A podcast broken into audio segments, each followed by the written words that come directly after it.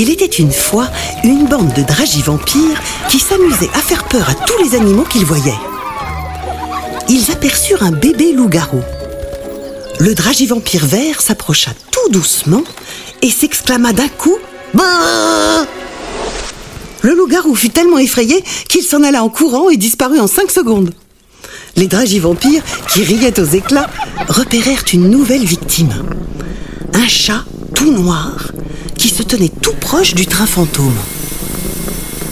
Le vampire rouge se faufila dans les arbres, s'approcha tout doucement en volant et se prit une branche en pleine tête.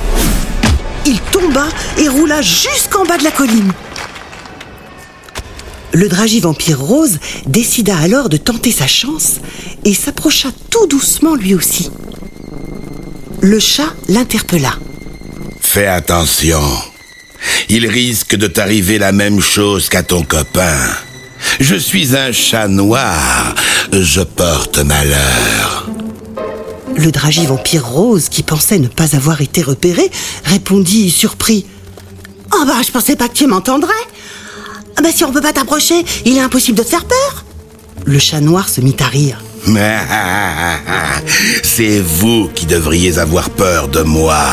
Viens par ici que je t'attrape. Il sortit ses griffes et commença à essayer d'attraper le vampire rose au vol. Le vampire rose, malin comme un singe, vola jusque devant la fenêtre du train fantôme, mais sans y entrer.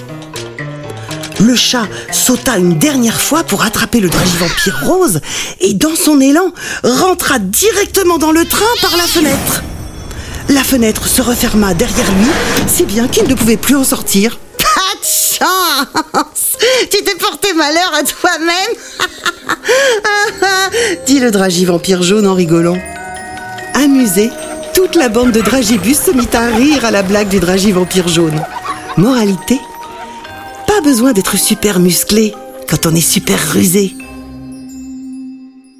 Voilà, c'est tout pour ce soir. Mais pas de cauchemar, ce ne sont que des histoires.